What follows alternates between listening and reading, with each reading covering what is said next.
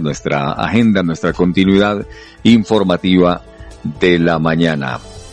Saludamos a la senadora Paola Holguín. Nos acompaña a esta hora aquí en Troya Noticias, edición central. Senadora, un cordial saludo. ¿Cómo está usted? Buenos días. Buenos días, un abrazo enorme, un saludo para usted y para todos los oyentes de Troya Noticias a esta hora.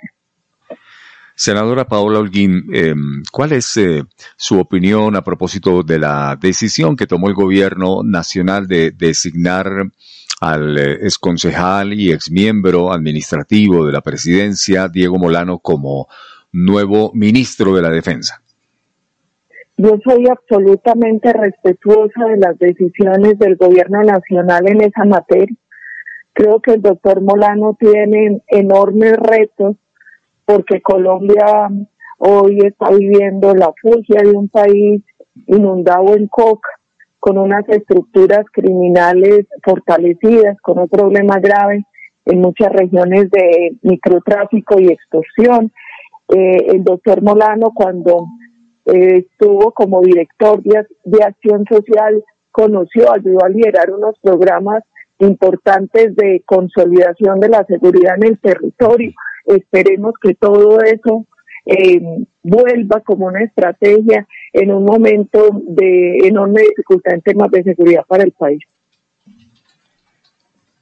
Sí, senadora Paola Holguín, durante la pandemia parece que crecieron los grupos delincuenciales, que no pararon, que el tema de los cultivos eh, del narcotráfico ha crecido exponencialmente.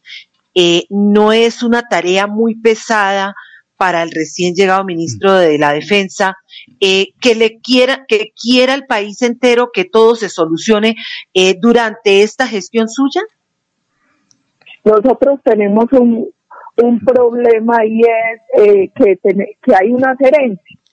Desde 2015 el gobierno del entonces Juan Manuel Santos decidió que no se fumigaba más con glifosato. Luego vinieron los temas de la corte. Nosotros ahí tenemos una dificultad clara.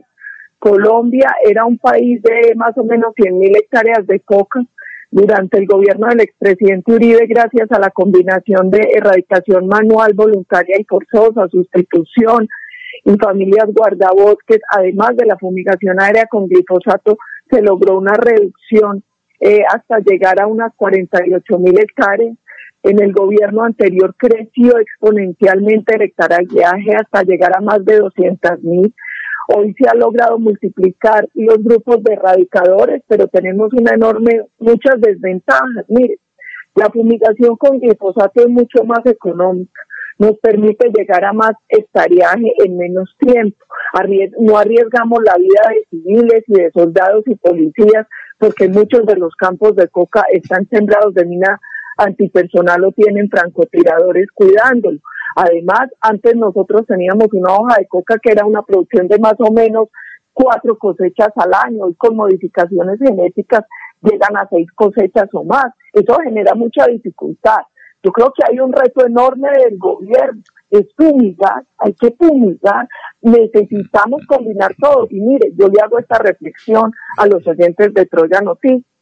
Colombia hoy utiliza glifosato en casi todos los cultivos lícitos.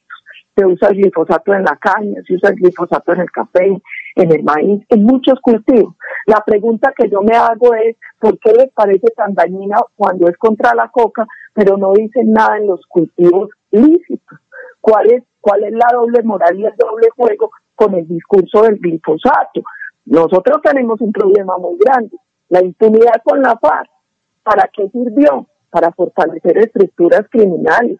Nosotros hoy tenemos, pasamos de tener una FARC que era una estructura narcoterrorista, la que el Estado combatía con la fuerza legítima del Estado, a tener tres, una en el Congreso, unas milicias que jamás se movilizaron y de las que no se habló en el acuerdo, y unas disidencias, muchos de ellos, que no entraron al acuerdo, otros que incluso fueron negociadores, como Santrich, como Iván Márquez, y que hoy están amenazando a Colombia desde territorio venezolano.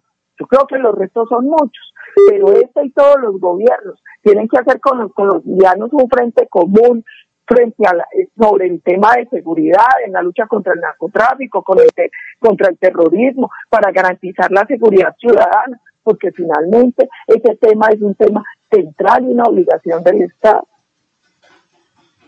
Senadora Paola Holguín, otro de los retos que deberá asumir desde luego, el eh, nuevo ministro de la Defensa, Diego Molano, tiene que ver con el recrudecimiento violento en departamentos como el Cauca, como Nariño, en donde masacres, en donde mm, el hallazgo de fosas comunes, pues eh, se, ha, se, ha, vuelto como un motivo de preocupación por parte de distintos eh, sectores en Colombia. ¿Cómo cree deberá afrontar de inmediato esa, esa cartera esta situación?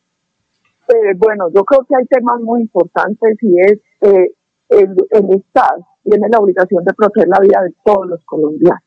Eso existe, una política agresiva de seguridad integral que trabaje la, la prevención, el control y la rehabilitación. Ahí también tenemos que hacer un llamado a varias cosas.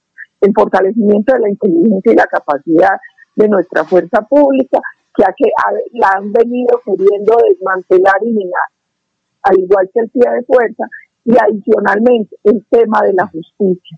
Mire, me encontraba en estos días viendo una dificultad.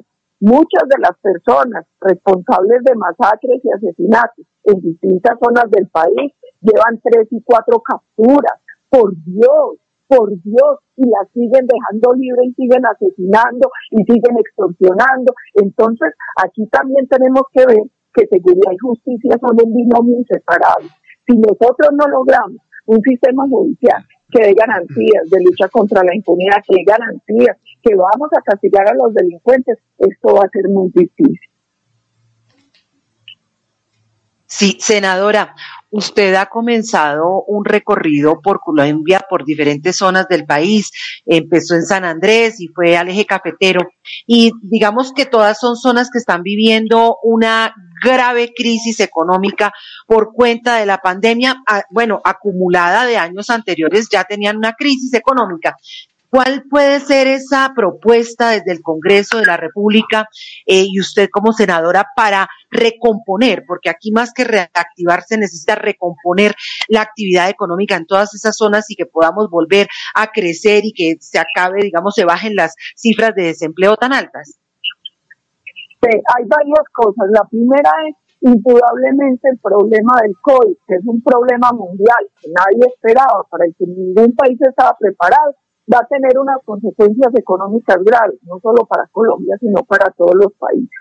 Es muy importante la reactivación, pero como usted bien lo decía, no solo es la reactivación, es buscar un modelo que nos permita un crecimiento económico sostenido en el largo plazo, porque Colombia vive como una especie de electrocardiograma, unas épocas de algunas bonanzas de unos productos y unas, y unas caídas. Eso requiere muchas cosas. Primero, estabilidad jurídica. Hacer empresas es muy difícil en un país donde permanentemente te cambian las reglas de juego. Dos, mejoremos nuestro sistema tributario. Nosotros, más que estar con impuestos muy altos, lo que necesitamos es control de evasión, de ilusión y, una, y un sistema que permita una tributación mucho más ágil, mucho más fácil, no por tanto enredo y tanta cosa que termina siéndola muy hostil para el ciudadano. Nosotros necesitamos además fomentar y, y, cada vez más en potencialidades que tiene Colombia. Mire, yo estuve en el eje cafetero y en el suroeste. Qué gran oportunidad es para el país el sector agropecuario. Hoy Colombia eh, maneja el 30% del mercado de aguacate hash en Europa ese es un tema importante. El tema de cítricos y el limón tahití vienen avanzando. El tema de los cafés especiales, qué gran oportunidad para, la para los cafeteros colombianos. Los cafés especiales tienen un precio diferencial. Hoy uno encuentra que además los cafeteros que han sido tan luchadores empiezan a combinar la producción de café con el ecoturismo y convirtieron muchas de esas haciendas cafeteras como la Gaviota eh, allí en Chinchiná que fui a visitar y otras en unos importantes centros ecoturísticos. Uno encuentra que en este país hay oportunidad.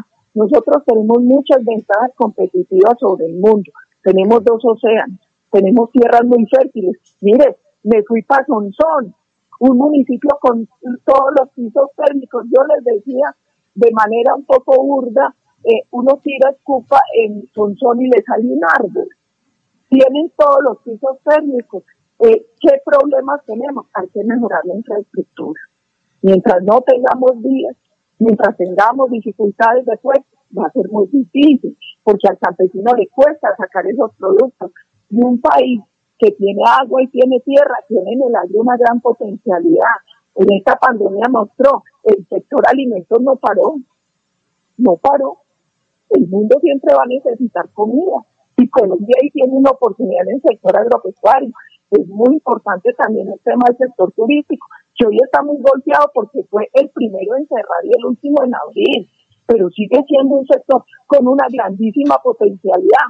Y mire, a mí no me gusta llorar, a mí me gusta ver oportunidades en las crisis. Les voy a poner un ejemplo. Estuve en el municipio de Venecia y allá la alcaldía hace unas cosas maravillosas para atraer turistas y me contaba que fue de los municipios donde en vez de cerrar se abrieron negocios en pandemia. La gente empezó a ver que allá estaban pasando cosas y por ejemplo se abrieron unos restaurantes nuevos. Entonces yo siento que nosotros tenemos que hacer un frente común. Este no es tiempo para andar llorando y llenando a la gente de pesimismo, es para que de manera creativa todos busquemos mm. alternativas, porque aquí sí hay muchas posibilidades para generar desarrollo económico. Senadora Paola Holguín, está expectante el país y pasando a otro tema sobre lo que ocurra a partir del próximo 20 de febrero la unión de esfuerzos entre gobierno nacional, regiones, eh, los distritos, capitales, los municipios y demás, cuando comience la etapa de vacunación contra coronavirus. ¿Cómo observa usted todo este, esta convocatoria que hace el gobierno nacional y desde luego cuál es eh, su expectativa sobre lo que comenzará este próximo 20 de febrero? Yo creo que este es un tema muy importante. El gobierno ha negociado con toda responsabilidad el tema de las vacunas la vacunación es una esperanza para Colombia. Ya hay unos 20 millones de personas que se van a poder vacunar con los 40 millones de dosis de la vacuna que tiene revacunación y unos 9 millones adicionales con otra vacuna que necesita una sola dosis. El gobierno sigue negociando vacunas en el mundo. Eso es importante. Creo que hay varios temas ahí fundamentales. Uno, el proyecto de ley del Centro Democrático que tuvo el apoyo de los demás partidos en el Congreso y que de casi todos, algunos no, pero que permite que la vacuna sea gratis para todos los ciudadanos. Ese es un tema muy importante.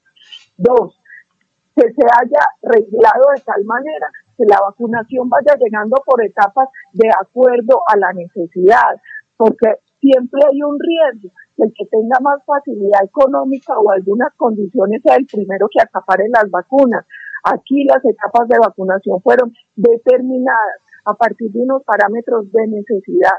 ¿Quiénes son los que más necesitan la vacuna? Yo creo que ese es un tema muy importante. Mire, el tema de la vacunación es un tema que se tiene que trabajar sin sesgos políticos. esa tiene que ser una causa nacional donde todos ayudemos, donde todos fomentemos que los ciudadanos se vacunen de manera responsable para que logremos avanzar. Mire, nosotros somos una economía que no aguanta más cierre, no aguanta más cierre. Nosotros necesitamos fortalecer eh, la capacidad para que los ciudadanos puedan continuar laborando, haciendo lo que tienen que hacer en unas condiciones de bioseguridad, porque además también yo les quiero hacer un llamado así nos vacunemos, tenemos que mantener medidas de autoprotección. Hay gente que le dice a uno por ahí, ah, que yo ya estoy muy viejo, a mí que me importa morirme. No, piense que usted, cuando se está cuidando usted, también está cuidando a sus seres queridos, porque hay mucha gente que sin querer ha terminado provocando la muerte de sus familiares porque era sintomático, porque no se cuidó. Entonces, con vacunas también es importante que mantengamos las medidas, que nos cuidemos y cuidemos a los otros. Sí, senadora Paola Holguín, finalmente y aprovechando su presencia en Troya Noticias, eh, quiero preguntarle a usted que ha sido una mujer crítica cuando debe ser crítica, ¿qué opinión le merece el nombramiento de la doctora Viviana Taboada en el Banco de la República? Porque han surgido muchas críticas y dicen que pues no es una persona preparada para eso y que además eh, podrían estar entrando en nepotismo. ¿Usted qué opinión tiene al respecto? Eh, yo, yo como les decía al comienzo, yo soy respetuosa de las decisiones del, gobierno, porque a veces uno no entiende que esos son potestades del presidente. Uno lo que, uno lo que espera y lo que, lo que yo siento que el presidente sabe la responsabilidad tan grande que implica el manejo del Banco de la República, que tiene que ser un ente independiente, que tiene que ser un ente que dé garantías. Eh, yo confío en, en el criterio del gobierno, yo espero que todo salga muy bien con los nombramientos que se hicieron de codirectores del banco y sobre todo, hombre, que sigamos trabajando. En Colombia, una de las quejas que escuchamos en el Congreso y en los recorridos por el país es con el sistema financiero, porque a pesar de que se daban tantas garantías, a veces los alivios no llegaban a tiempo, a veces las tasas no bajaban a pesar de que el gobierno era garante de muchos de esos préstamos. Entonces, eh, aquí nadie está pidiendo, porque un país que quiere ser fuerte tiene que tener un sistema financiero fuerte, pero también responsable, y sobre todo en un momento tan crítico como este. Senadora Paola Holguín, muchas gracias por estar con nosotros en el diálogo de diferentes temas que hacen parte de la actualidad de nuestro país aquí en Troya Noticias Edición Central. Que tenga usted una buena mañana, siempre bienvenida. Muchas gracias a ustedes y también a todos los oyentes de Troya Noticias. Muy amable, la senadora Paola Holguín, frente